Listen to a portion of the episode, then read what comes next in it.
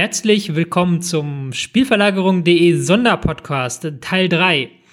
Ähm, heute ist ein etwas seltsamer Podcast, weil die drei Teams, die wir heute besprechen würden, die sind bereits im dritten Podcast dran. Normalerweise sind das eigentlich eher Kandidaten für den vorletzten oder gar letzten Podcast. Drei Europapokalteilnehmer des letzten Jahres, die jetzt im Moment in der, ähm, im Niemandsland der Tabelle rumdümpeln. Wir werden reden über Schalke, wir werden reden über Mainz und wir werden reden über Bayer Leverkusen. Zu Gast bei mir heute ist der altbekannte Sideclick Martin Raffelt. Das ist äh, wirklich das ist so ein Wahnsinnswitz mit dem Sideclick. Hoffentlich hält er sich noch über Jahre. Das ist, äh, hat sich mal einer versprochen ja. und das falsch gesagt. Er ist einfach ein Running Gag. Das ist super. Ja, das ist einfach seit Jahrzehnten. Der Wahnsinn. Sagen wir ja, das Es quasi. ist so lustig. Es ist so lustig. Wir sollten, wir sollten den Witz mhm. an die South Park-Macher verkaufen oder so. So lustig ist es. Außerdem zu Gast heute äh, bei seiner diesjährigen Podcast-Premiere Momo Akondi aka MA. Ich war letztes Jahr schon dabei.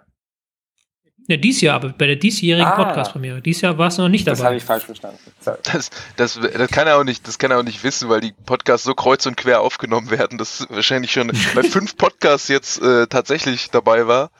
Aber die sind alle nur noch nicht veröffentlicht zu dem Zeitpunkt, wo der jetzt veröffentlicht wird. Das, weiß aber das nur, ja sowas weiß aber nur Tobi. Tobi ist der Einzige, der, der, der da einen Plan hat. Nee, das können wir, können wir auch mir an dieser Stelle klarstellen. Vielleicht auch einfach, ähm, weil es ganz interessant ist für die Hörer. Wir haben dieses Jahr sämtliche Podcasts quasi einmal an einem Wochenende aufgenommen. Das heißt, deswegen sind wir auch nicht ganz up to date mit den Transfers. Ähm, die wurden, der Podcasts wurden quasi ähm, vor drei Tagen aufgenommen, wenn ihr es hört. Ähm, aber wir nehmen es halt kreuz quer auf. Also wir nehmen halt immer, wenn gerade jemand Zeit hat, nehmen wir das passende Segment auf. Und jetzt sind wir gerade beim Leverkusen-Segment angelangt ähm, das wir jetzt als erstes in diesem Podcast stellen werden, aber das bei der Aufnahme eigentlich, ich glaube, wir sind fast durch. Es ist eines der letzten Segmente, die wir aufnehmen. Das ist immer dann schön verwirrend für die Leute, die's, äh, die teilnehmen müssen. Ich entschuldige mich für meinen Fauxpas. Und so läuft das. So läuft das hier im Showbiz. Das ist alles nur Show.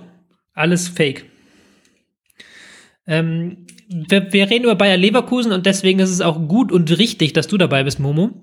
Du bist ein ewiger Experte für Bayer Leverkusen, die diese Saison jetzt, ja, man weiß nicht ganz genau, wie man es bewerten soll. Sie stehen mit 21 Punkten auf Rang 9, ähm, haben vier Punkte Rückstand auf Köln, sechs Punkte Rückstand auf Dortmund.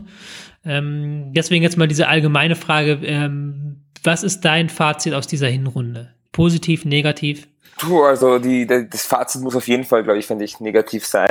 Ähm, die Leverkusen hatten dieses, diese Hinrunde große Probleme eigentlich, äh, durchgehend äh, Punkte zu machen. Haben sieben Niederlagen schon angehäuft, glaube ich, und sechs Siege.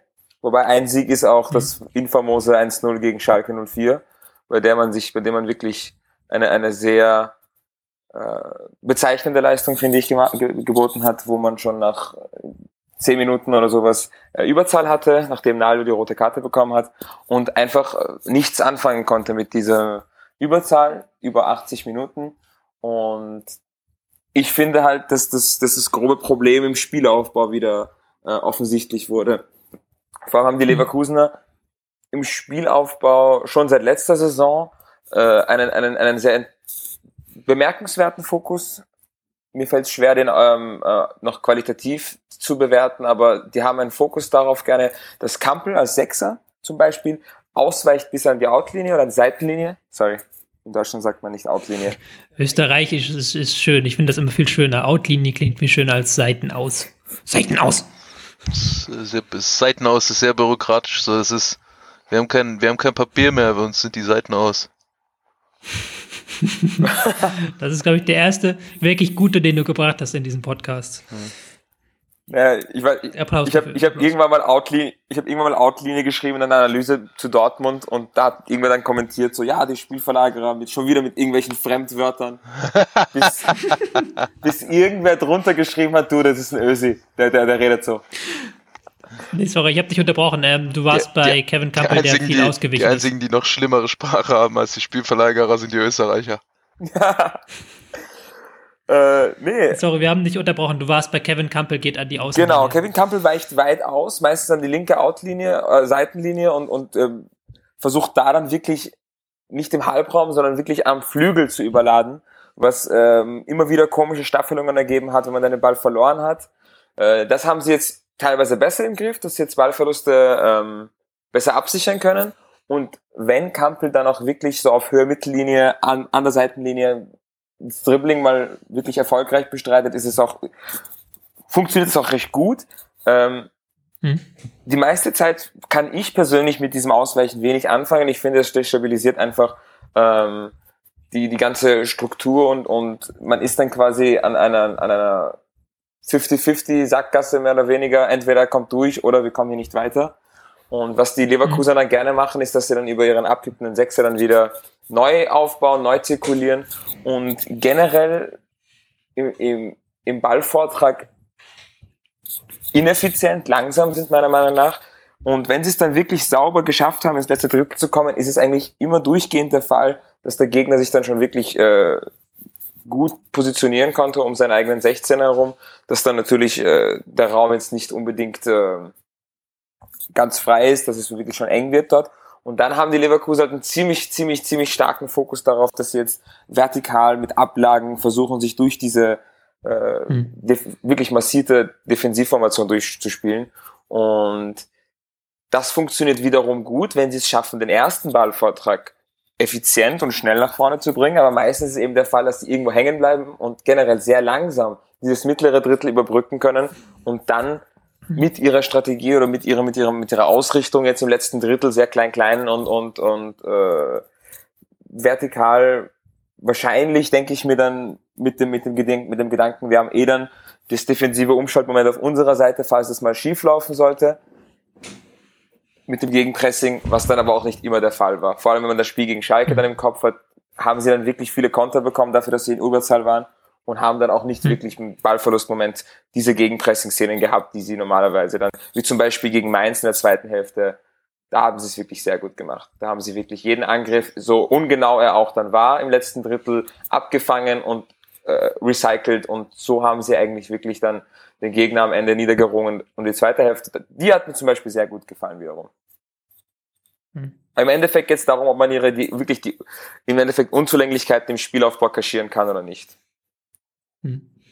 Ist dann meiner Meinung nach auch ein strategisches Problem, teilweise. Man hat ja gesehen, zum Beispiel in der Champions League, wo man dann einen anderen strategischen Fokus größtenteils hat, da hat man stärkere Leistung gehabt als in der Liga, wo man dann sehr auf diesen Spielaufbau fixiert war. Ja, gegnerbedingt dann eher, ne? Also die, gegen, ja, gegen die meisten Gegner muss äh, Leverkusen in der Liga halt aufbauen, zumal sie in der Liga ja eigentlich auf einen Sieg angewiesen sind. Und in der Champions League, also Champions League Gruppenphase ist halt immer so speziell, weil äh, man auch, also äh, man muss halt nur Zweiter von vier werden und nicht ähm, Zweiter von 18. Dementsprechend braucht man pro Spiel viel weniger Punkte und man kann mit einem Unentschieden viel zufriedener sein. Ähm, ich ich finde aber, also dass es ein strategisches Problem ist, eine ähm, ganz gute, eine ganz gute Aussage in, insofern, als das, glaube ich, der dieses Herauskippen von Kampel eher so ein bisschen so ein Symptom als Auslöser ist, so. Also man kann ja auch mit einem, mit einem herauskippenden Sechser spielen und dann einfach trotzdem lange zirkulieren und geduldig spielen und was halt, ähm, was bei Leverkusen so das Ding ist, dass die sehr, sehr weiträumig aufbauen. Also Kampel hat eh diese Sache, dass er, dass er immer so weit aus seiner Position rausgehen will und sich extrem weit rumtreibt und so. Und die stehen auch sehr, sehr weiträumig, haben jetzt die, die, vor allem die defensiven äh, Mittelfeld, ähm, Bereiche nicht so äh, stark besetzt und versuchen dann trotzdem, obwohl sie so weiträumig stehen, immer sehr, sehr, sehr, sehr schnell, äh, sehr, sehr ungeduldig immer direkt. Also sie versuchen den fast, man hat immer den Eindruck bei, bei Leverkusen im Aufbau, irgendjemand kriegt einen Ball, er guckt erstmal nach vorne, kann ich vertikal spielen. Das ist ja auch das erklärte, der erklärte Fokus von Roger Schmidt.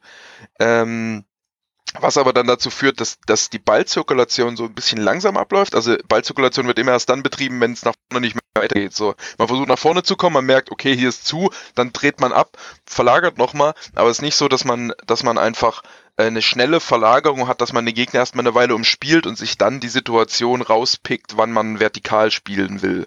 So, das ist so ein, das ist immer so ein bisschen komischer Rhythmus, der dann dazu führen kann, dass man eben mal äh, auch die Situation verpasst, wo man eigentlich nochmal abdrehen müsste und dann halt in so eine unangenehme Situation im, im falschen Moment äh, nach vorne reinspielt. Ähm, und das ist halt so natürlich ein bisschen destabilisierend und, und inkonstant so und äh, nicht so nicht so dominant, wie das äh, sein könnte. Ja, ich finde es sehr gut so, beschrieben. So, so, so würde ich so würde ich das Problem verallgemeinern.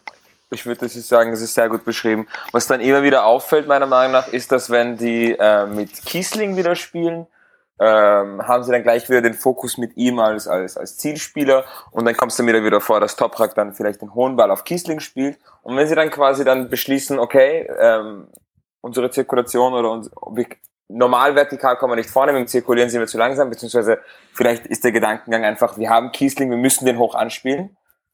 Wenn sie es dann schaffen, schnell ins letzte Drittel zu kommen mit Kiesling, ähm, kommt das dann wieder viel mehr zu Gewicht, äh, fällt viel mehr ins Gewicht, dass sie dann diese, diese Dynamik im letzten Drittel schon haben können mit dem Vertikalspiel. Und das wiederum ist viel durchschlagskräftiger, wenn sie dann quasi rasch nach vorn zu kommen über Kiesling, dank Kiesling würde ich sagen, und das wiederum vorne dann bessere Staffelungen gibt. Was das Problem dann ist, ist Kiesling mit Chicharito dann oft spielen und die, also ich glaube, das hat Martin auch mal irgendwann auf, auf Twitter geschrieben, auch, dass die zwei einfach vom, nicht, nicht, nicht miteinander zusammenpassen und eine sehr komische Mischung geben. Ich weiß nicht, wie du es damals beschrieben hast, Martin, wenn Chicharito und Kiesling ja, gemeinsam sie, spielen. Sie ergänzen sich nicht so. Es gibt so kaum Aktionen, wo irgendwas zwischen denen passiert, sondern die machen beide ihr Spiel so. Chicharito versucht flache Kombinationen anzuleiten, bewegt sich auf Ablagen, geht dann in Abschlussposition. Kiesling versucht hohe Ablagen irgendwie zu fokussieren, versucht da Bälle abzulegen, geht dann in Abschlussposition. Sie gehen in einem sehr ähnlichen Moment auf eine ähnliche Weise in, in äh, Abschlussposition und man hat immer den Eindruck dann, wenn die zusammenspielen, dass sie eigentlich in den gleichen Raum wollen, das aber nicht können und dann so ein bisschen nichts so richtig mit sich anzufangen wissen.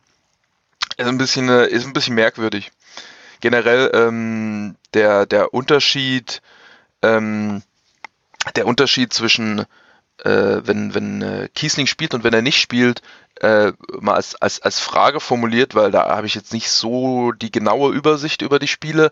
Kann das vielleicht auch einfach daran liegen, dass Kiesling da eher dann spielt, wenn man sowieso das Pressing eher mit lang, hohen Bällen überspielen will auch.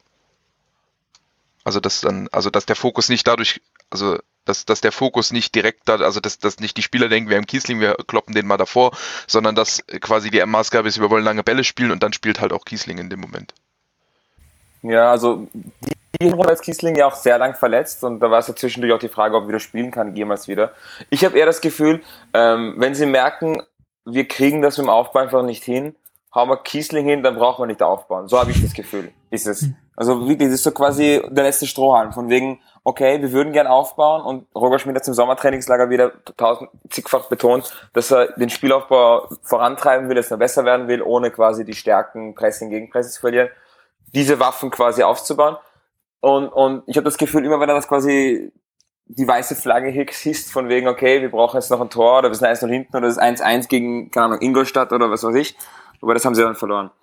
Dann habe ich das Gefühl, es ist so, okay, wir brauchen jetzt ein Tor, wir kommen nicht voran und, und jetzt haben wir mal Kiesling rein und dann hauen wir den Ball hoch rein. Und ich habe das Gefühl, sobald Kiesling reinkommt, äh, läuft es eigentlich auch besser von, von der Gesamtstruktur, von der Gesamtausrichtung äh, her, macht es einfach viel mehr Sinn, so wie die Leverkusener spielen. Mhm.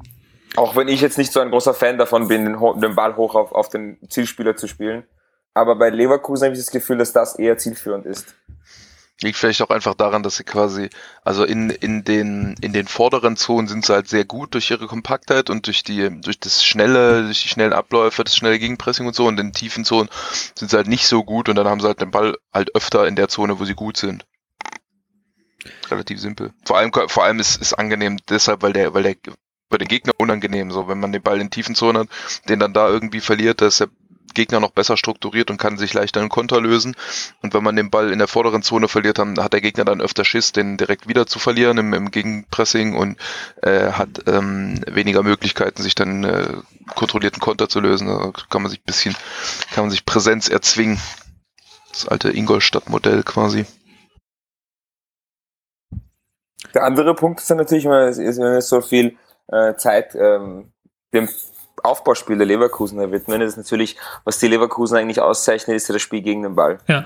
Und da haben sie äh, wieder ein bisschen was, was, was geändert oder ein bisschen was angepasst oder versucht weiterzuentwickeln, habe ich das Gefühl gehabt, vor allem das Spiel gegen Dortmund hat sich da eingeprägt, wo sie da immer mit dem ballnahen Außenverteidiger noch vorgeschoben sind, der Ball ferne 10 hat sich fallen gelassen, dann hatten sie dann aus diesem 4-2-4 bildete sich dann quasi mit ein Vorderer, ein, ein Spieler aus der vorderen Linie kommt zurück, ein Spieler aus der Viererkette geht vor und dann hatten solche 3-4-3 Staffelungen gegen den Ball, die gegen Dortmund sehr, sehr gut funktioniert haben. Aber es war nicht mehr so, dass sie wirklich ähm, die Innenverteidiger des Gegners angelaufen sind. Und das war etwas, was man nicht nur gegen Dortmund, sondern generell in der Hinrunde und auch schon, glaube ich, Teile der Rückrunde letzte Saison gesehen hat, dass nicht mehr wirklich äh, die Innenverteidiger angelaufen werden, dass der ballnahe Außenverteidiger nicht mehr weiträumig ausrückt bis an bis zum gegnerischen Außenverteidiger, dass diese Sachen ein bisschen verschwunden sind.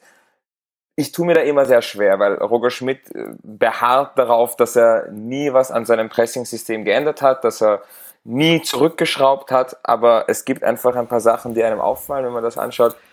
Es kommt halt weniger oft vor, dass Wendell dann ganz vorne beim gegnerischen Außenverteidiger anpresst, so wie wir es zum Beispiel in der ersten Saison hatten oder vor allem in der Red Bull-Zeit. Ich erinnert sich wahrscheinlich an Schwegler gegen Ajax Amsterdam, der da durchgehend bis ganz nach vor durchgelaufen ist. Für mich ist es schwer zu beurteilen, jetzt das Pressing insgesamt, weil ich das Gefühl habe, es ist nicht mehr das, was, was äh, Roger Schmidt ausgezeichnet hat, beziehungsweise vielleicht äh, musste er irgendwo eingestehen, dass es, dass es so nicht, dass es so nicht funktioniert. Wobei, wie gesagt, wenn man ihn persönlich fragt, würde das, würde das quasi nie bei, so. Bei so Red sagen. Bull, ich sag mal, bei Red Bull Leipzig funktioniert's ja, das gleiche System. Also, schwer zu glauben, dass es am System liegt. Ähm, ich habe den Eindruck, dass das vielleicht auch einfach daran liegt, dass ähm, äh, irgend, irgendwelche, dass es halt Probleme in der, im, im, im Fitnesstraining gibt. Ähm, das hatten wir jetzt im Podcast zu, zu Ingolstadt schon positiv hervorgehoben, dass, es, dass die noch sehr intensiv sind und jetzt, ich habe schon auf, auf Red Bull Leipzig verwiesen, die ja die, glaube ich, die laufstärkste Mannschaft jetzt in der Liga sind. Ja. Ähm, die spielen ja genau das gleiche System und da funktioniert es gut und die sind halt absolut topfit und Leverkusen hat halt diese Saison schon ziemlich viel mit Verletzungsproblemen gehabt, äh, äh, mit Verletzungsproblemen zu tun gehabt. Äh, die haben jetzt ja auch äh, Fitne den Fitnesstrainer Oliver Bartlett ähm, wurde jetzt entlassen ähm, was natürlich äh, dann beides sehr dafür spricht, dass einfach da sie da viele Probleme hatten. Wenn man Verletzungsprobleme hat, dann sind die Spieler dann auch in dem Moment äh, nicht so fit, wo sie, wo sie wieder fit sind, ähm, weil ihnen halt Trainingseinheiten fehlen. Und deshalb ist die Intensität einfach nicht so hoch, wie man das äh, schon mal gesehen hat, wie man das schon mal gewohnt war. Mhm. Und ähm, dann kommt vielleicht auch ein bisschen dazu, dass die Gegner sich so bisschen drauf eingestellt haben oder dass auch einfach die äh, es halt jetzt andere Gegner gibt als früher. Das ist halt so, dass, dass die Liga sich entwickelt und ähm, Auf, Aufbauspiel, Ballbesitzspiel ist ja schon deutlich äh, mehr en vogue mittlerweile, als das jetzt noch vor zwei Jahren oder so der Fall war. Mhm.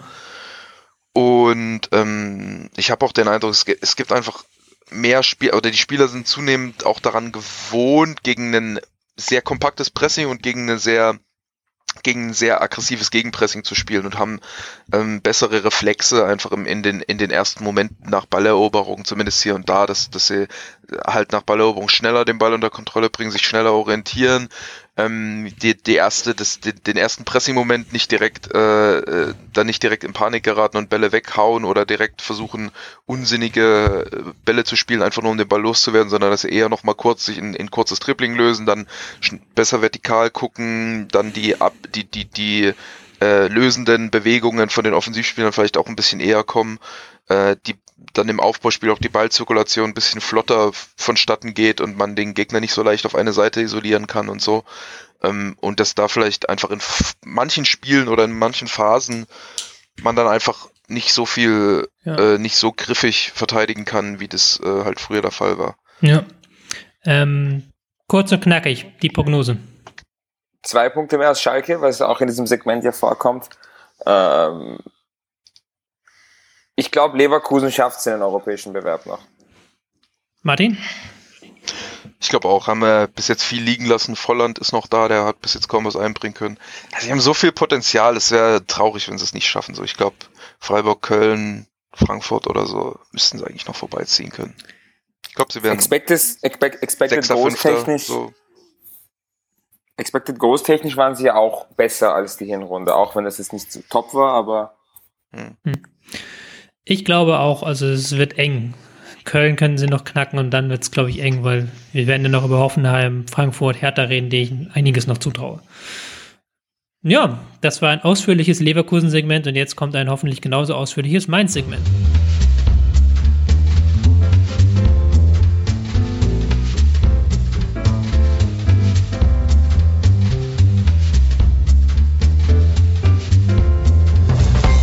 Willkommen zurück zum Spielverlagerung Sonderpodcast mit dem zweiten Europacup-Teilnehmer des letzten Jahres, der im Mittelfeld rumhängt. Ähm, Platz 10 mit 20 Punkten, FSV Mainz 05.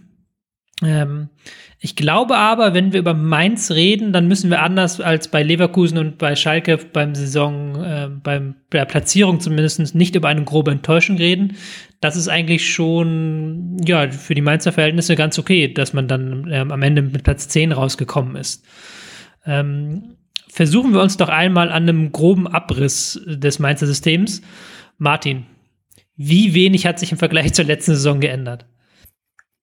Baumgartlinger ist weg, das ist schon äh, eine, äh, eine große Veränderung, weil der natürlich, also war phasenweise Weltklasse, finde ich, letzte Saison. Ähm, hat da sehr, sehr viel abgeräumt, sehr viel strukturiert, so ähm, war schon eine, eine Schlüsselfigur und auf der äh, und ohne ihn ist jetzt der Kader einfach noch noch mal farbloser geworden, was finde ich seit seit äh, Martin Schmidt auch an an der Macht ist äh, und erstmal Chore ab oder weniger ähm, ist, ist das so eine Tendenz, dass, dass der Kader sehr, sehr farblos ist. Es sind wenig Spieler, die, die dem Spiel irgendwie einen Stempel aufdrücken.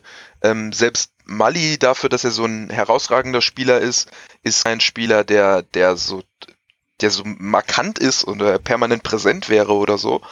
Ähm, äh, Latza ist da am ehesten noch zu nennen, der jetzt aber auch nicht so also der wird nicht fokussiert im Spiel großartig hat, und hat nicht so viele Anteile. Hat auch, glaube ich, gar nicht so viel gespielt, weil er auch lange Zeit ja, verletzt genau. gefehlt hat. Ja, und ist auch nicht so, ist, ist auch nicht so unbedingt seine, seine Spielweise dann, wenn es sehr vertikal zugeht. Und das ist wirklich, es ist eine Mannschaft, die sehr, sehr klar strukturiert ist, sehr klare Pressingabläufe hat, äh, vertikal spielt, gute Intensität hat, auf, auf gute Athletik hat einfach auch auf allen Positionen, ähm, relativ genau weiß, was er, was er macht und ähm, dementsprechend immer, immer gut im Spiel ist, immer gut mitspielt und dann halt auch Siege holt. Ähm, Momo, ich werfe mal jetzt hier eine These in den Raum und du kannst mir dann mal sagen, wie quatschig die These ist. Ähm, ich glaube, dass diese Europa League-Teilnahme so den Mainzern in dem Sinne nicht gut getan hat, weil sie sind auch immer extrem über ihre Intensität gekommen ähm, und über einfach, dass sie die Abläufe so sehr intensiv und sehr ähm, detailgetreu umgesetzt haben. Und ich habe das Gefühl gehabt, manchmal gerade nach schweren Europapokalwochen, wo es dann ja mit Reisen bis nach, ähm, ich glaube, sie sind bis nach ähm, Kasachstan geflogen, kann das sein? Gegen wen hatten sie gespielt? Ähm, muss ich gerade noch mal gucken, wen sie in der Gruppe hatten. Ja, nach Kebele oder nach ähm, Anderlecht, dass sie dieses Intensive dann einfach nicht mehr durchführen konnten so stark. Ja, das kann sein. Ich, ich kann das schwer beurteilen mit der, mit der, ähm, wie das ist, wie es sich auswirkt, wenn man es quasi als Verein wie Mainz jetzt mal in der, in der Europa League Gruppenphase ist. Was ich auch glaube, ist, was Martin gesagt hat, dass die Pressingabläufe halt sehr klar strukturiert sind.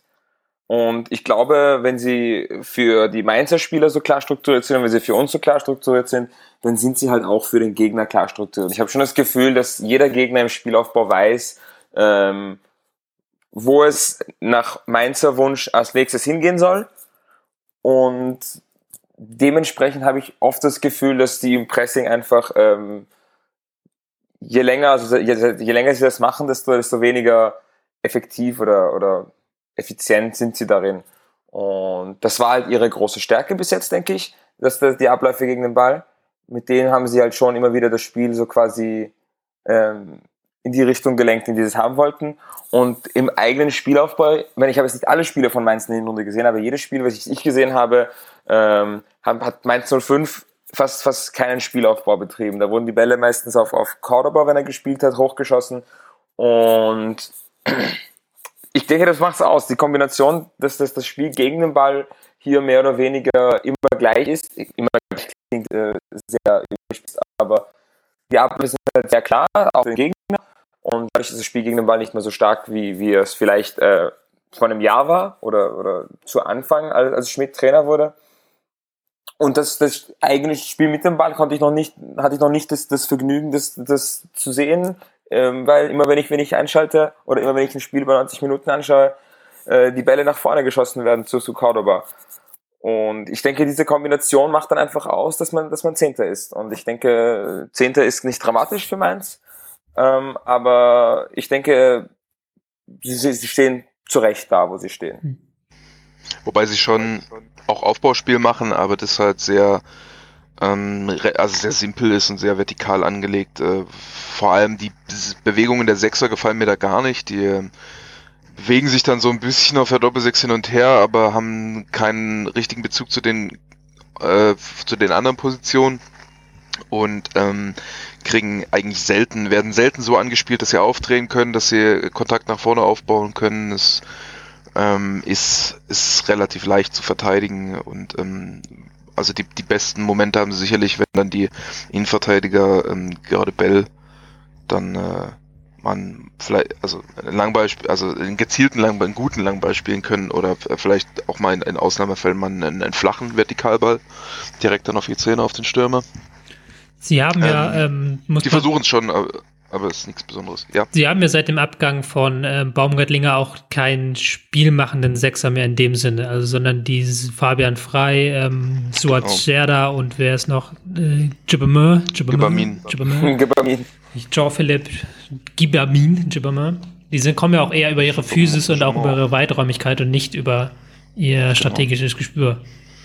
Und, und Latzer ist halt auch so ein Spieler, der, ja, wobei frei schon ein bisschen passen kann, aber ähm, ja, auch so ein eher so ein, so ein Allrounder ist. Und Latzer ist halt so ein Spieler, der, den muss eigentlich in Engstellen einbinden, den, den kannst du da nicht, äh, der ist eigentlich verschwendet, wenn du den da in äh, auf eine, auf eine tiefe Position stellst, wo der die ganze Zeit nur irgendwie Bälle verteilt. Den muss er eigentlich in Kombinationssituationen reinbringen. Ja gut, Latzer hat, wie gesagt, ja. äh, nicht viel gespielt. Das ja. ist ja noch ein Aber wenn er gespielt hat, hat er mir sehr gut gefallen. Also ich fand Mainz. Wenn er gespielt hat, hat er Hattrick gegen Hamburg gemacht. Unter anderem.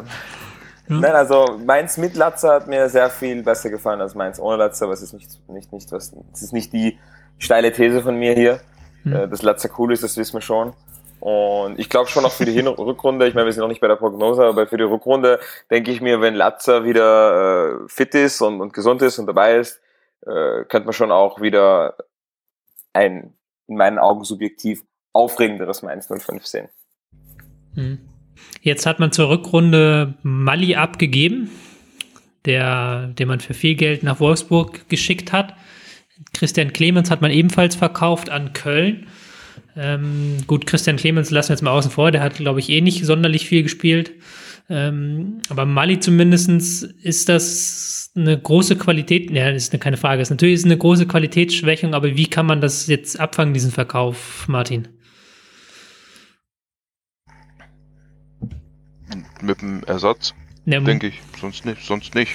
Oder Latze auf die 10 ginge noch.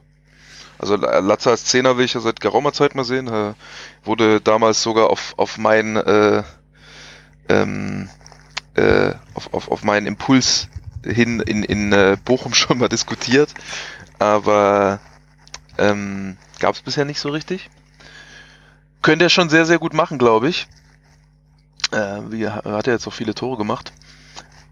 Ja, ansonsten müssen sie halt das äh, Mali-Geld reinvestieren. Gut, ja, gut haben sie, glaube ich, nicht gemacht, oder? Im Winter ist das nicht so einfach. Zum Zeitpunkt, wo wir es aufnehmen, ja. muss man sagen, haben sie bis jetzt Castanea gekauft von Den Haag der Angreifer ist, der mir aber auch jetzt, muss ich gestehen, ich bin ich jetzt, nicht. da hätten wir Tim fragen müssen, der kennt den bestimmt. Der kennt ja jeden. Spieler, der mal jemals in den Niederlanden gespielt hat. Aber ansonsten, und man hat auch offiziell gesagt, wir sind, dass man nicht auf Biegen und Brechen auf einen Transfer aus ist, sondern hm. dass man so, das Geld dann eher im Sommer investiert und jetzt nicht äh, im Winter raushaut. Das ist immer schwierig. Und jetzt versucht ja, nicht abzusteigen, oder wie? Ja.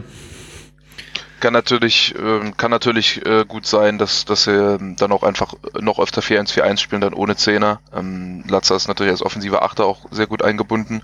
Wenn jetzt mal davon ausgehen, dass er jetzt mehr spielt. Ähm, äh, Moment mal, wen haben sie, wen hätten sie dann noch für die Position da vorne? Zimling. ja, ach so, weiß nicht, vielleicht. Ach so, als Tunalia als Zehner wäre natürlich noch eine Variante. Mhm. Ähm, die Blase Wobei ich glaube, es nicht, auch nicht schlecht als Zehner eigentlich. Ich glaube, als Finale wurde es endgültig zum Flügelspieler umfunktioniert. Kann das sein? In der Hinrunde auf jeden Fall, ja. Ja, aber das muss ja nichts heißen. Auf Dauer. Genau, ich hätte mir gedacht, wenn sie, also ich fand Martins Vorschlag ganz cool, dass vielleicht, wenn sie äh, die Zehnerrolle besetzen wollen, dass es Latze übernimmt. Aber ich denke, dann, dann fehlt ihnen immer noch äh, für die achte Position dann ein passender Spieler. Und insgesamt dann die Besetzung dann schon äh, nach Baumgartlingers Abgang auf jeden Fall da, da eine, eine Schwachstelle, hätte ich gesagt. Also noch mehr Intensität im Pressing, noch mehr Bolzen, noch mehr Kontern? Ja, beziehungsweise halt so weiter, ne? Hm. Ich weiß halt nicht, ich glaube halt nicht, dass irgendwer bei Mainz jetzt furchtbar heartbroken, traurig ist über den zehnten Platz. Das ja. stimmt, ja. Wobei, ähm, Wobei, ja. wenn man, wenn man anguckt, wer dann da drunter steht und dass sie nur 20 Punkte haben, ähm, dann äh, kann man da schon Sorge haben, dass wenn die nochmal so eine Runde spielen, dass das dann halt in den Abstiegskampf reingeht. Die müssen ja nur, also wenn sie ein, zwei Spiele weniger gewinnen, dann, dann sind sie voll, voller Abstiegskandidat. So. Du bist jetzt schon in die Prognose. Ich denke, ich denke, in die Richtung wird es auch gehen. Ich denke auf jeden Fall, dass es in die Richtung gehen wird, vor allem wenn, wenn, wenn man dann hört, dass Mali nicht äh, ersetzt werden soll mit einem Neuzugang, beziehungsweise nicht die Summe wieder ausgegeben wird, sondern auf den Sommer abgewartet wird, dann, dann, dann gehe ich mal davon aus, dass sie nochmal ein bisschen da, da reinrutschen und ähm, dass es dann noch einmal spannend werden könnte. Mhm. Haben jetzt die Überleitung zur Prognose abgenommen? Ja, wer habt ihr die Prognose quasi für euch beide gemacht? Ähm, ich würde da gerne noch vielleicht die These reinwerfen, dass das, was ich vorhin gesagt habe, nämlich mit der Intensität, dass sie jetzt natürlich Europa nicht mehr haben und dann wieder stärker mit einer Elf ersten spielen können und zweitens auch ähm, wieder ein paar Kilometer mehr laufen. Das war ja ein bisschen das Problem auch. In der letzten Saison waren sie das Team, laufstärkste Team. Aktuell stehen sie im Mittelfeld. Und das hat man dann in manchen Spielen, diese zwei, drei Kilometer, die gefehlt haben, hat man dann in der Intensität schon gemerkt, quasi gegen den Ball. Und ich glaube, dass wenn man diese zwei, drei Kilometer wieder reinbekommt, dass man dann so Spiele gegen, was weiß ich, gegen ähm, Wolfsburg oder Werder Bremen oder Augsburg, ähm, wenn, oder auch Leverkusen, wenn die sich spielerisch schwach zeigen, dass man da mit ähm, einem intensiven Pressing und einem guten Kontersystem, dass man da dann die Punkte holt für den Nichtabstieg. Im Endeffekt ist man mit 20 Punkten ja sehr gut dabei. Da reichen ja eigentlich jetzt noch 15 weitere Punkte. Das sind fünf Siege aus 18 Spielen. Das ist eigentlich machbar. Also ich glaube, ja, gut, die schaffen bis schon. Bis jetzt haben sie nur sechs geholt, also fünf, fünf Siege in der fünf Siege in der Bundesliga. Das hat bis jetzt Schalke geholt. Die, die kommen nicht von selbst. Ja gut, das stimmt. Selbst aber Hoffenheim hat erst sechs, Dortmund hat erst sieben. So, da muss er halt schon fast ein, fast jedes dritte Spiel gewinnen. Ja, das habe ich ja gerade zu ihnen zugetraut quasi. Es müssten auch eigentlich, ja. normalerweise reichen ja auch eigentlich 30 Punkte in den letzten Jahren, haben meistens gereicht. Und wenn du guckst, mhm. dass da Ingolstadt und Darmstadt drin sind, die sagen wir, die keine 40 Punkte ja, holen werden, okay. dann okay. würden schon drei ja, Also für, für Platz 16 sollte es auf jeden Fall reichen, mhm. ähm, aber es kann, also es, es, ist schon eine realistische Gefahr zu sehen, dass es vielleicht nur für Platz 16 reicht, könnte ich, äh, würde ich sagen. Mhm. Wenn die jetzt ja, auch nicht riesig ist, vielleicht. Ich denke eben auch, sie werden unten reinrutschen auf jeden Fall, es wird spannend, sie müssen sich dann Sorgen machen, aber ich denke auch, dass sie am Ende über dem Strich stehen werden. Das, das denke ich auch. Wobei ich auch nicht, ich würde sogar, das ist wieder die, die komische Bundesliga, aber ich würde nicht mal ausschließen, dass die vielleicht auch eine richtig gute Rückrunde spielen und dann so ein bisschen Köln-mäßig äh, vielleicht abliefern und nochmal ein bisschen nach oben gehen. Hm. Gut, da haben wir andere Kandidaten schon genannt. Also ich glaube, 10 ist vielleicht sogar was Realistisches am Ende. Ja, da haben wir Mainz jetzt auch abgehandelt. Nach einer kurzen Pause geht es weiter mit Schalke und dann haben wir auch einen Besucher am Start. Bis gleich.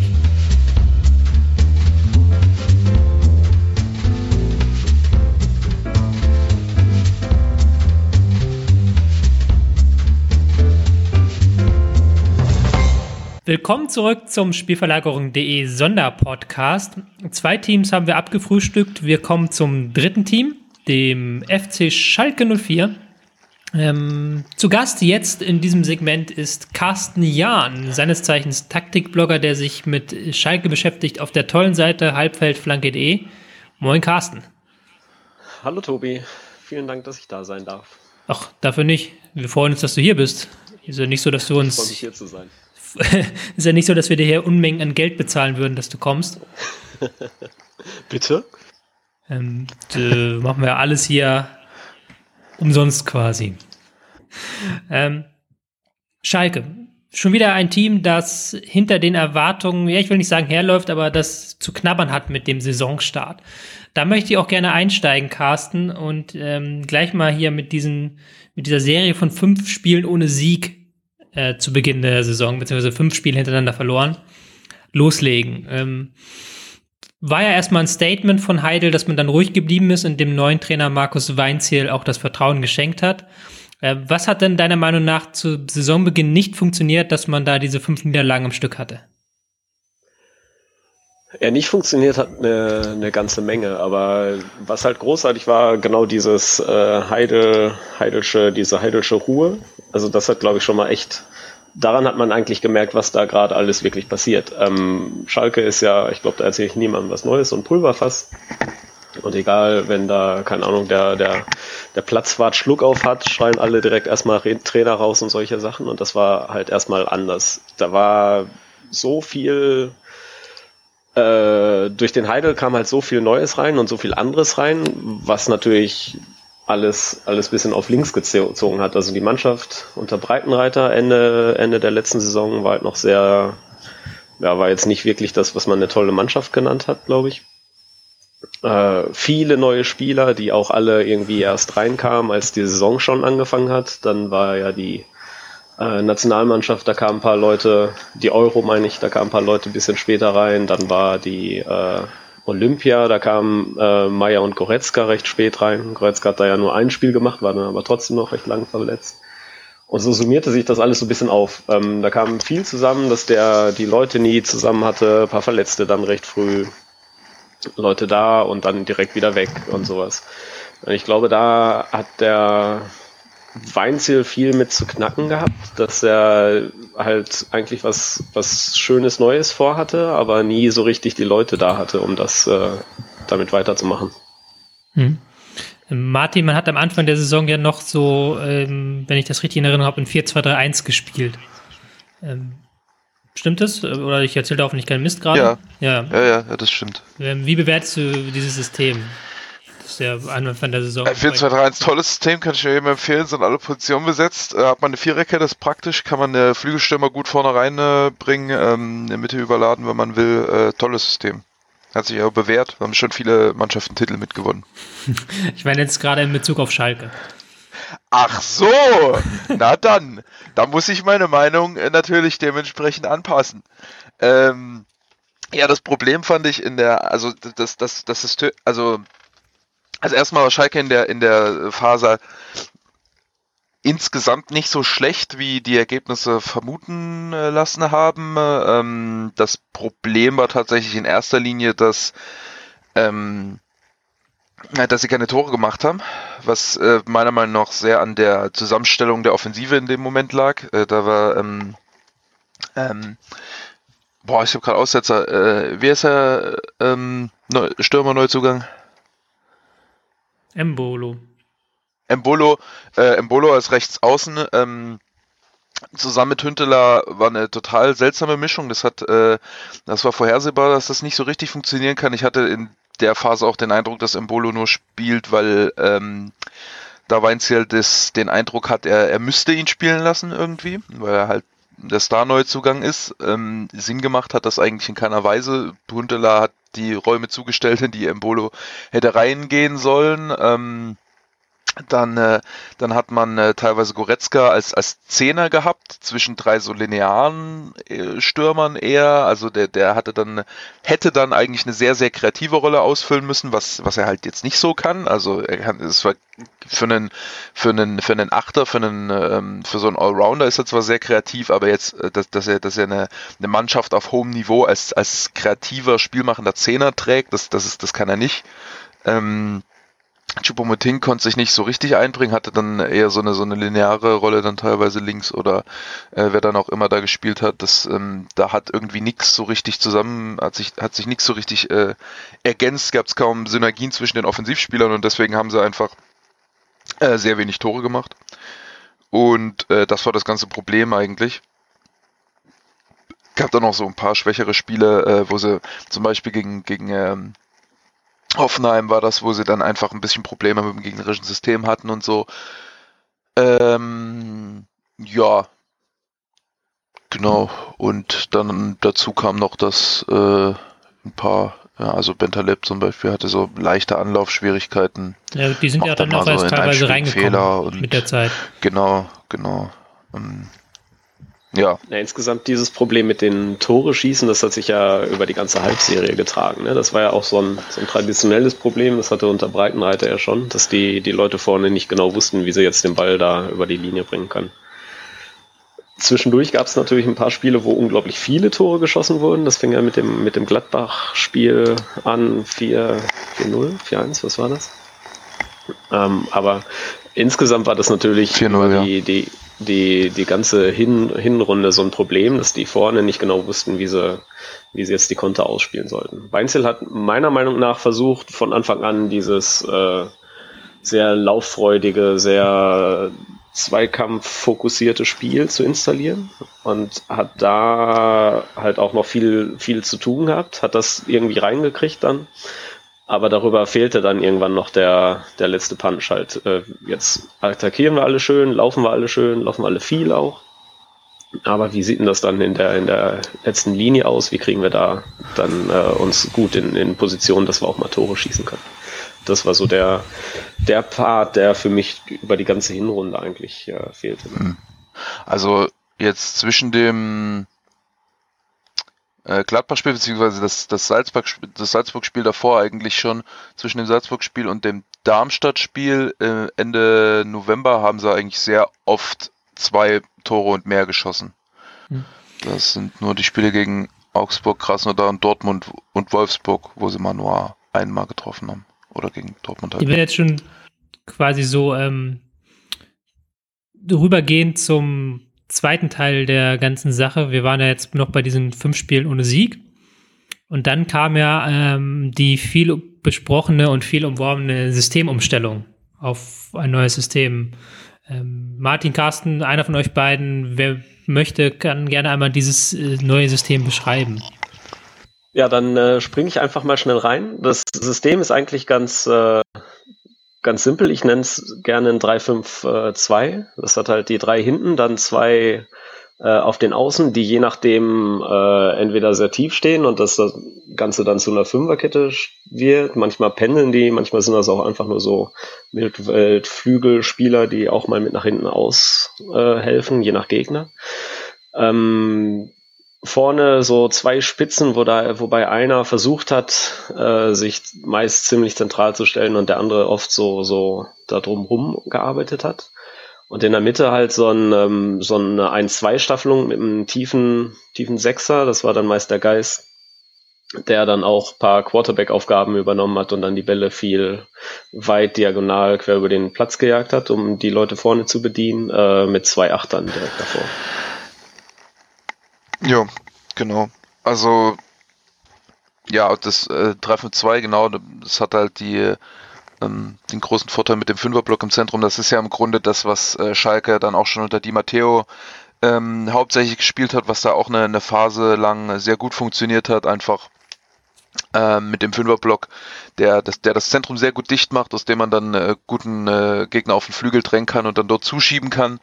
Ähm, das hat gegen fast alle Gegner ziemlich stabil funktioniert. Ähm, dann im Laufe des, äh, der, der Runde wurde äh, dann auch immer häufiger mal ins Angriffspressing übergegangen, wo dann äh, die Stürmer weit aufgerückt sind und dann einer der Achter meistens noch hinterhergeschoben hat und, und die äh, Flügelspieler halt sich nicht in die Fünferkette eingereiht haben, sondern auch eher flexibel da in ihren Zonen nach vorne und zurückgeschoben haben. Äh, also dass es dann quasi mehr so wie so ein 3-4-1-2 wurde und weniger wie ein 5-3-2.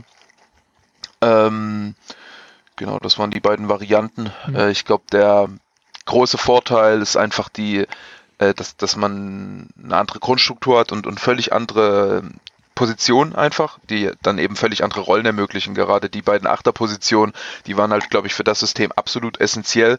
Ähm, da waren halt Bentaleb und Goretzka drin. Ähm, Bentaleb konnte in der Rolle deutlich mehr nach vorne machen als in der Doppelsechs. In der Doppelsechs hat er mehr so ein, diese Bayer-Rolle gehabt. Ich hatte ja schon ähm, gesagt, äh, als, als Bentaleb nach äh, Schalke kam, jetzt hat, jetzt hat Weins hier seinen Bayer so. Äh, war dann, das war dann lustig in dem äh, Schalke-Augsburg-Spiel, ähm, wo die beiden dann auch trafen und quasi auch völlig identische Statistiken hatten und völlig identische Rollen und quasi Schalke und Augsburg fast genau gleich gespielt haben. Äh, Beide Tore waren sogar original gleich. Ja, ja, exakt. Also es war mega, mega das merkwürdige Spiel. Ja, naja, aber ähm, Bentaleb hat dann eben schon, äh, ist halt noch krasserer Dribbler auf jeden Fall als Bayer, kann halt noch mehr Kreativität ausstrahlen und ist noch, noch nicht als, als Abfangjäger und Stratege noch nicht ganz auf dem gleichen Level, deswegen ähm, ja, wurde er dann halt doch anders eingebunden als, als vorschiebender Achter, der dann äh, stärker im, im Angriffstitel zur, zur Geltung kommt und Goretzka konnte dann halt auch auf, als Achter viel mehr ähm, seine weiträumige Natur und seine vielfältige Natur viel besser einbringen kann, mehr übers äh, Bewegungsspiel, übers, äh, konnte das Spiel ein bisschen strukturieren und so wurden die beiden eben sehr zu, zu Schlüsselspielern in dem System. Ähm, die wird auch so oft so gespielt, dass dann eben in der Dreierkette zirkuliert wird mit der mit dem Pivot, mit dem einzelnen Sechser dann davor quasi in der Raute im Aufbauspiel. Das ist halt sehr schwer zu pressen. Da müssen sich die beiden Achter nicht so im, im Spielaufbau großartig beteiligen, sondern schieben dann weit vor, so dass es dann oft quasi so ein, so ein 3-1-4-2 entsteht, äh, wo die vier zentralen Spieler, also die, die Achter und äh, Stürmer Zehner, halt sehr, sehr viele Freiheiten haben und die auch nutzen, äh, rochieren dann in der Offensive ganz, ganz weit rum, ähm, überladen flexibel dann die Zonen und können dann dort kombinieren. Das sind ja alles, äh, oder ganz viele von denen sind kombinationsstarke Spieler. Max Meyer ist dann auch ein bisschen besser reingekommen in der Phase. Und ähm, genau, so war das Spiel halt viel besser an die Spielertypen angepasst. Zumal sie auch noch richtig gute Halbverteidiger haben, ja. Also ähm, Kolasinac ganz interessanter, aber vor allem äh, Nastasic als, als Aufbauspieler von der halblinken Seite richtig gut.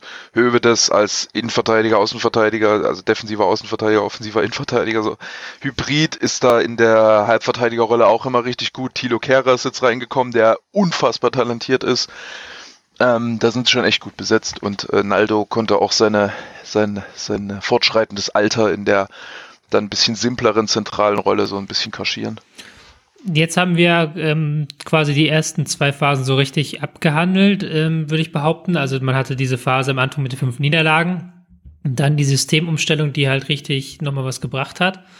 Und jetzt waren aber die letzten Ergebnisse wieder gar nicht mehr so stark. Also man hat dann in der Bundesliga jetzt ähm, aus den letzten vier Spielen einen Punkt geholt. Carsten, ähm, nochmal kurz die Frage, woran liegt das, dass man da jetzt, dass es da nicht mehr ganz so gut funktioniert hat wie in der Phase nach der Systemumstellung?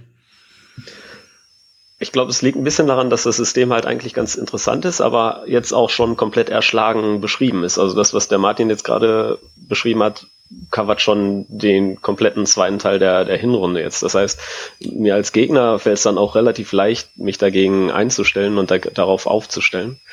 Nee, darauf einzustellen und dagegen aufzustellen. So. Ähm, und genau das haben wir halt gegen, gegen Freiburg und Hamburg besonders gesehen. Also es war halt, Schalke zieht immer nur auf die Flügel, Zentrum passiert da eigentlich nie was durch halt über, ne, also gerade links, dann über Kolasinac, dann geht der Achter, der Bentaleb dann auch noch meist mit raus und versucht da unter, äh, zu unterstützen. Der, äh, der Stürmer zieht dann auch mit rein, äh, raus aus, auf den Flügel. Und alle versuchen dann irgendwie den Ball auf den anderen Stürmer, der im Strafraum zu steht, zu bringen. Äh, und die Leute auf dem anderen Flügel bleiben halt mehr oder weniger auf dem anderen Flügel. Also der andere Achter stellt sich maximal bis so äh, ins Spielfeldzentrum, aber anders passiert da halt eigentlich nichts. Eigentlich geht der Ball dann auch selten rein. Und äh, das haben die ganz schön ausgenutzt. Dazu kommt halt genau diese Schwäche, dass Schalke Probleme hat, Tore zu schießen. Also äh, Freiburg hat das echt wunderbar gemacht. Die haben sich da schön, schön verteidigt, schön gestaffelt und sobald da drei Füße auf dem Weg stehen im, im, in den Strafraum, dann kriegt Schalke den Ball da nicht durch und äh, plötzlich gibt's nicht mehr Torschüsse. Kann ich, kann ich, kann ich kurz rein da an der Stelle? Ich sehe nämlich beides nicht so. Können wir mal auch mal diskutieren. Das passiert ja, so selten im Podcast. Weil, ähm, also das, das, der, der Flügelfokus, ähm, ist meines Erachtens äh, eher eine Folge dessen, dass jetzt die, die äh, Mannschaften sich besser auf das, auf das Aufbauspiel eingestellt haben, was vorher deutlich mehr über Geist und über die Achter lief, äh, weil das, äh, man hat ja immer das Problem, wenn man 4-4-2 Struktur spielt im, gegen den Ball, was immer noch bei den meisten Bundesligisten jetzt gängig ist, dann ist immer das, das Problem, dass man eben ähm, die Flügel, also die, die Halbverteidiger und die äh, Flügelläufer da schwer zuordnen kann. Ja, gehen die Flügelspiel, gehen meine Flügelspieler mit nach hinten, ähm, dann sind die Halbverteidiger total offen, um an den äh, Stürmern vorbei aufzubauen. Ähm, gehen meine Flügelspieler nach vorne, um die Halbverteidiger zu pressen, dann habe ich das Problem, dass die Flügelläufer quasi frei sind. Und ähm, jetzt hat man eben, ähm, also, also ein paar Mannschaften haben das dann halt versucht, die, die äh, Flügelspieler nach hinten zu schieben äh, Wolfsburg äh, vor allem, auch, äh, Moment mal, wer war das noch? Ich glaube, Bremen hat es auch, ach so, Darmstadt auf jeden Fall auch und ich glaube Bremen. Ähm, und äh, ja, das hat halt dazu geführt, dass, dass dann äh, Schalke sehr, sehr viel ähm, Präsenz hatte, sehr viel Ballbesitz und das, das Spiel machen konnte, vor allem gegen, äh, gegen Wolfsburg war das so ähm, dass sie dann ganz oft so mit der Dreierkette hinter der Mittellinie in Ruhe aufbauen konnten und sich dann die Situation vorne rauspicken konnten. Und jetzt am Ende haben sie halt einfach, wenn man auf den Spielplan guckt, haben sie ja gespielt gegen, äh, gegen Leipzig, gegen äh, Leverkusen und gegen Freiburg und dann noch gegen äh, Gistol Hamburg. Das heißt, vier sehr, sehr intensive Pressing-Mannschaften, die es halt alle so gelöst haben, dass sie die Flügelspieler ähm, vorne drauf geschickt haben mit und ähm, dann mit drei Leuten oft gegen die Dreierkette gepresst haben, was dann wiederum natürlich dazu geführt hat, dass die Flügelläufer offen waren und dadurch Schalke dazu gezwungen hat, auch viel über die Flügel zu spielen. Und das ist dann eben natürlich vorhersehbarer, als wenn man die ganze Zeit in Ruhe aufbauen kann und sich dann die Situation im Zentrum rauspicken kann. So. Und das, das ist dann eher die, das ist dann eher, also der, da ist der Flügelfokus nicht der Auslöser der, der Vorhersehbarkeit und der Problematik, sondern ist für mich eher die, das Resultat dessen, dass die Gegner sich besser eingestellt haben. Der, wo ist jetzt der Widerspruch zu Carsten? Ja, weil Carsten gesagt hat, es liegt am Flügelfokus, dass die Gegner sich besser eingestellt haben. Ja. Aber ich finde, es gab gar keinen Flügelfokus, sondern es gab jetzt erst in den letzten Spielen den, der daraus resultiert, dass die Gegner sich auf das äh, äh Aufbausystem besser eingestellt also, haben. Carsten, korrigiere mich, aber ich habe dich so verstanden, dass die Gegner sich besser ein- und au, äh, ausgerichtet haben und dass dadurch dann der Flügelfokus entstand. Nee, ich meinte tatsächlich, dass äh, Schalke einen starken Flügelfokus hat und sich die Gegner äh, darauf einstellen. Also ja. hat der Martin schon ganz, äh, ganz genau richtig verstanden. Aber ich äh, sehe auch ehrlich gesagt nicht, dass äh, Schalke den Flügelfokus entwickelt hat, weil sich die Gegner darauf eingestellt haben. Also ich habe den Flügelfokus, den habe ich gleich äh, von, von, von Saisonbeginn eigentlich gesehen, dass Schalke da versucht, äh, stark, äh, stark nach außen zu ziehen. Und ich habe da wenig wahrgenommen, dass die auch mal versucht haben, irgendwie zentral zu machen. Das geht wiederum für mich in die Richtung äh, Probleme Tore schießen. Das nämlich, äh, was du gerade gesagt hast, dass, dass Schalke dann in Ruhe aufbauen konnte. Für mich war das eher der Nachteil, dass, dass Schalke dann dazu gezwungen war, äh, in Ruhe aufzubauen und damit so die ganze Zeit eigentlich so seine, seine liebe Mühe hatte. Hm. Ich fand äh, aber in den Spielen, wo sie, wo sie das konnten, haben sie eigentlich meistens gewonnen dann. Auch gegen, wenn man sich Wolfsburg anguckt, äh, haben sie 57% Ballbesitz oder so, 19 Schüsse, gewinnen das Ding zwar hinten raus erst 1-0, weil dann schon ein bisschen die Mechanismen vorne fehlen, aber jo, ja, aber gegen, gegen dann nicht äh, so das Riesenproblem. Jetzt äh, Hamburg und Freiburg war das ja genau das gleiche. Da haben sie dann nicht gewonnen. Hm.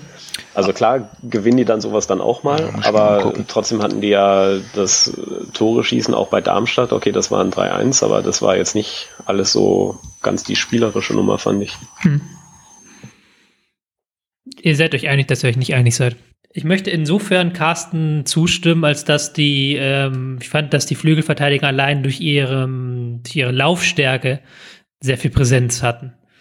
weil die ja ähm, sind, ich glaube, Schöpf ist der Spieler mit den meisten gelaufenen Kilometern pro Spiel in der Liga und Kolasinac folgt dann kurz darauf. Also die gehen das immer schon ihre 13 Kilometer, was schon echt viel ist. Ja. Ähm, Na gut, aber deswegen muss man sie ja immer noch nicht anspielen. Nee, Guck dir Schmelzer an. Der Schmelzer macht das gleiche wie Kolasinac, aber der kriegt halt da links quasi nie einen Ball. Immer wenn er einen Ball kriegt, spielt er ihn kurz zurück und das war's so ungefähr. Ja, aber, aber stimmt auf jeden Fall. Also das äh, wirklich riesig ist der Unterschied da eh nicht. Ne? Also wir reden hier über, über Details und ganz klar, Goretzka, äh, Bentaleb waren die großen herausragenden Akteure da in der Halbserie. Mhm. Bevor wir zum Ende kommen, möchte ich noch einmal kurz zumindest äh, erwähnen, dass Schalke auf dem Transfermarkt zugeschlagen hat. Guido Burgstaller und ähm, Holger Bartstuber sind gekommen. Der eine gekauft aus Nürnberg, der andere geliehen aus München. Ähm, Bartstuber hat in seinem ersten Testspiel gleich zwei Tore verursacht. Ähm, das ist doch mal ein Einstand. Das war, ja gut. Besser äh, misslungene Premiere, sagt man ja. Äh, misslungene wie sagt man, misslungene Generalprobe. Generalprobe. Genau. Ähm, einmal kurz, Carsten, du hast es bestimmt verfolgt. Was äh, hat man in der Winterpause noch jetzt probiert?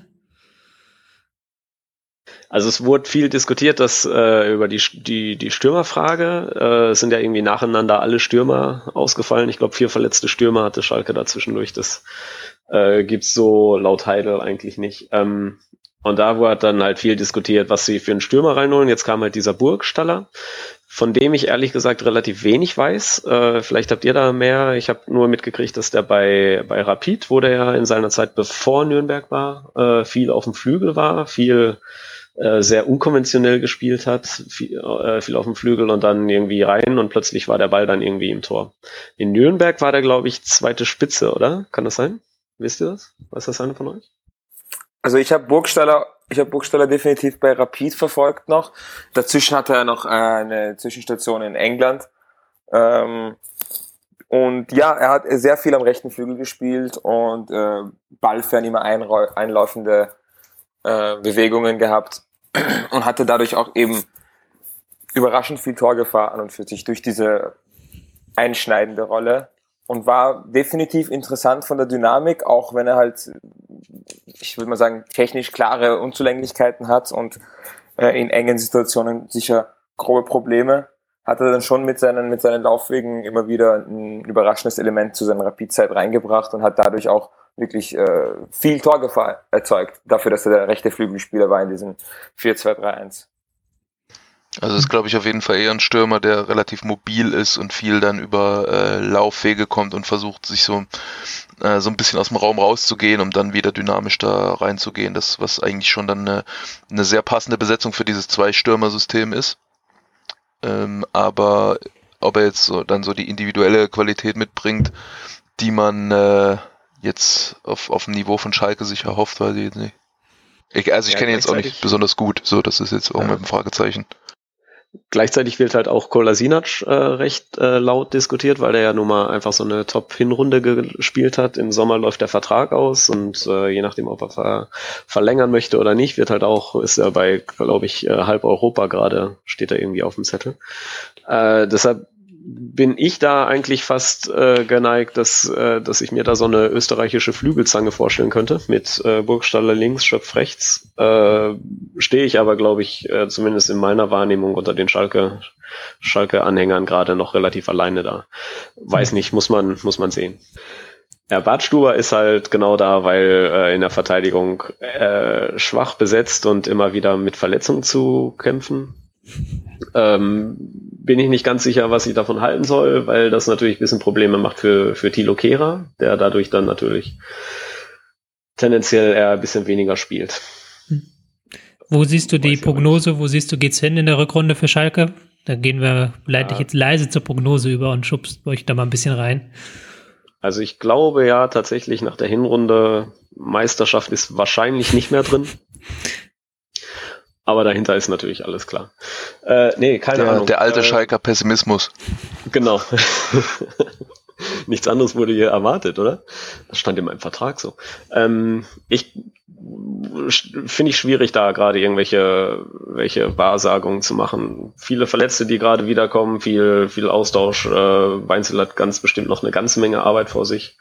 Äh, einfach so weitermachen wird das nichts. Äh, keine Ahnung. Also ich hoffe schon, dass die, dass die irgendwie nah an die Europa League Plätze kommen. Hm. Aber so 100% überzeugt bin ich, äh, ja, ja. Weiß nicht, so siebter vielleicht. Momo, was denkst du? Ja, also ich bin auch ein bisschen äh, skeptisch, was da die europäischen Plätze angeht, auf jeden Fall. Ähm, ich denke, die Schalke hatten jetzt nur eine gute Phase in der Mitte. Es hat, es hat schlecht angefangen, schlecht aufgehört. Und ähm, ich denke, es steht und fällt alles mit der, mit der, mit der, mit der richtigen, mit der richtigen Wahl der Spielerrollen im System. Und mhm. da war man es am Ende, wie gesagt, wie Carsten es gesagt hat, gezwungen, mehr oder weniger zu dieser meiner Meinung nach unpassenden Besetzung. Und ich hoffe mal, dass sie da wieder hinkommen, dass es wieder ähm, passender, passender besetzt wird. Und da glaube ich, so achter, sieb ist siebter Platz schon europäische Qualifikation? Normalerweise schon. Es hängt darauf an, wer den Pokal gewinnt. Okay. Wenn ja, sieben, acht. Es hängt, es hängt also drauf an, der hängt davon ab. Also wenn jetzt Astoria Waldorf den Pokal gewinnt, dann nicht. Wenn Dortmund oder Bayern gewinnt, dann schon. Ach so. Ähm, Aber äh, Schalke gewinnt ja eh die Europa League und dann spielen die nächstes Jahr Champions League. Also alles easy. Martin? Ich liebe, ich liebe es. Top. ähm, ich gucke gerade guck die Tabelle an und, und kratze mich so am Kopf. Ähm, ist ja schon weit, weiter Rückstand da, ne? Zehn Punkte auf Hoffenheim. Das sind ja, das sind ja immerhin zehn Punkte. Mhm. Ähm, zehn Punkte sind zehn Punkte. Leverkusen ist dann da noch dazwischen. Ja, an Freiburg müssten sie eigentlich vorbeiziehen noch. Äh, also ich, ich denke mal, ich denke mal, es wird auf jeden Fall besser laufen. Ähm, wahrscheinlich wird einfach der, der Mittelteil, der, also ich glaube, die Rückrunde wird eher so eine Mischung aus dem Mittelteil und dem Endteil aber den Anfangsteil mit den fünf Spielen, die man, die man sich gedrückt hat, den äh, wird man wahrscheinlich weglassen. Das heißt, das wären dann quasi, äh, weiß nicht, das, das wäre dann so hochgerechnet dann eher 30, 25 bis, bis, bis, bis 30 Punkte, die man dann holt in der Rückrunde. Damit müsste man so irgendwo Platz 5 bis 8 landen, was weiß ich. ähm, ich bin noch unschlüssig auch. Ich würde behaupten, dass wird mit Europa eng. Ich sehe im nächsten noch, dass man Köln einholen könnte, auf die man im Anführungszeichen nur sieben hat. Und dann könnte man noch Siebter werden, aber dann ist natürlich auch noch Leverkusen und auch Gladbach und Wolfsburg, die so ein bisschen nach oben drängen. Also ich glaube, es wird eng. Kann auch mal sein, dass wir ein Jahr ohne Europa spielen müssen auf Schalke. Hm. Oder eben das Szenario mit der Europa League. Oder so. Oder Pokalsieg. Was weiß man schon. Okay, ähm, einigen wir uns darauf. Einigen wir uns darauf. Oder, oder Weltmeister. Man muss gucken. Ich bedanke mich sehr herzlich bei euch allen dreien. Äh, Momo, Martin, war eine große Ehre. Nochmal großen Dank an Carsten. Ähm, das war keine Ehre. Freut mich, freut mich trotzdem dabei gewesen zu sein. Das war eine große Ehre. Nochmal, nochmal kurz Werbung gemacht für deinen Blog halbfeldflanke.de. Du wirst wahrscheinlich auch in der Rückrunde wieder ordentlich durchstarten mit Schalke-Analysen. Das mit Abstand der beste Schalke-Taktikblog. der einzige, aber auf jeden Fall der beste. Das kann man so sagen. Aber wär, auch wenn es nicht der einzige wäre, wäre es der beste. Herzlichen Dank dafür. Ich bedanke mich bei allen Hörern. Morgen geht es weiter mit so einem kleinen Überraschungspodcast mit den Überraschungsteams. Freiburg, Köln und Frankfurt. Bis dahin auf Wiederhören und Tschüss.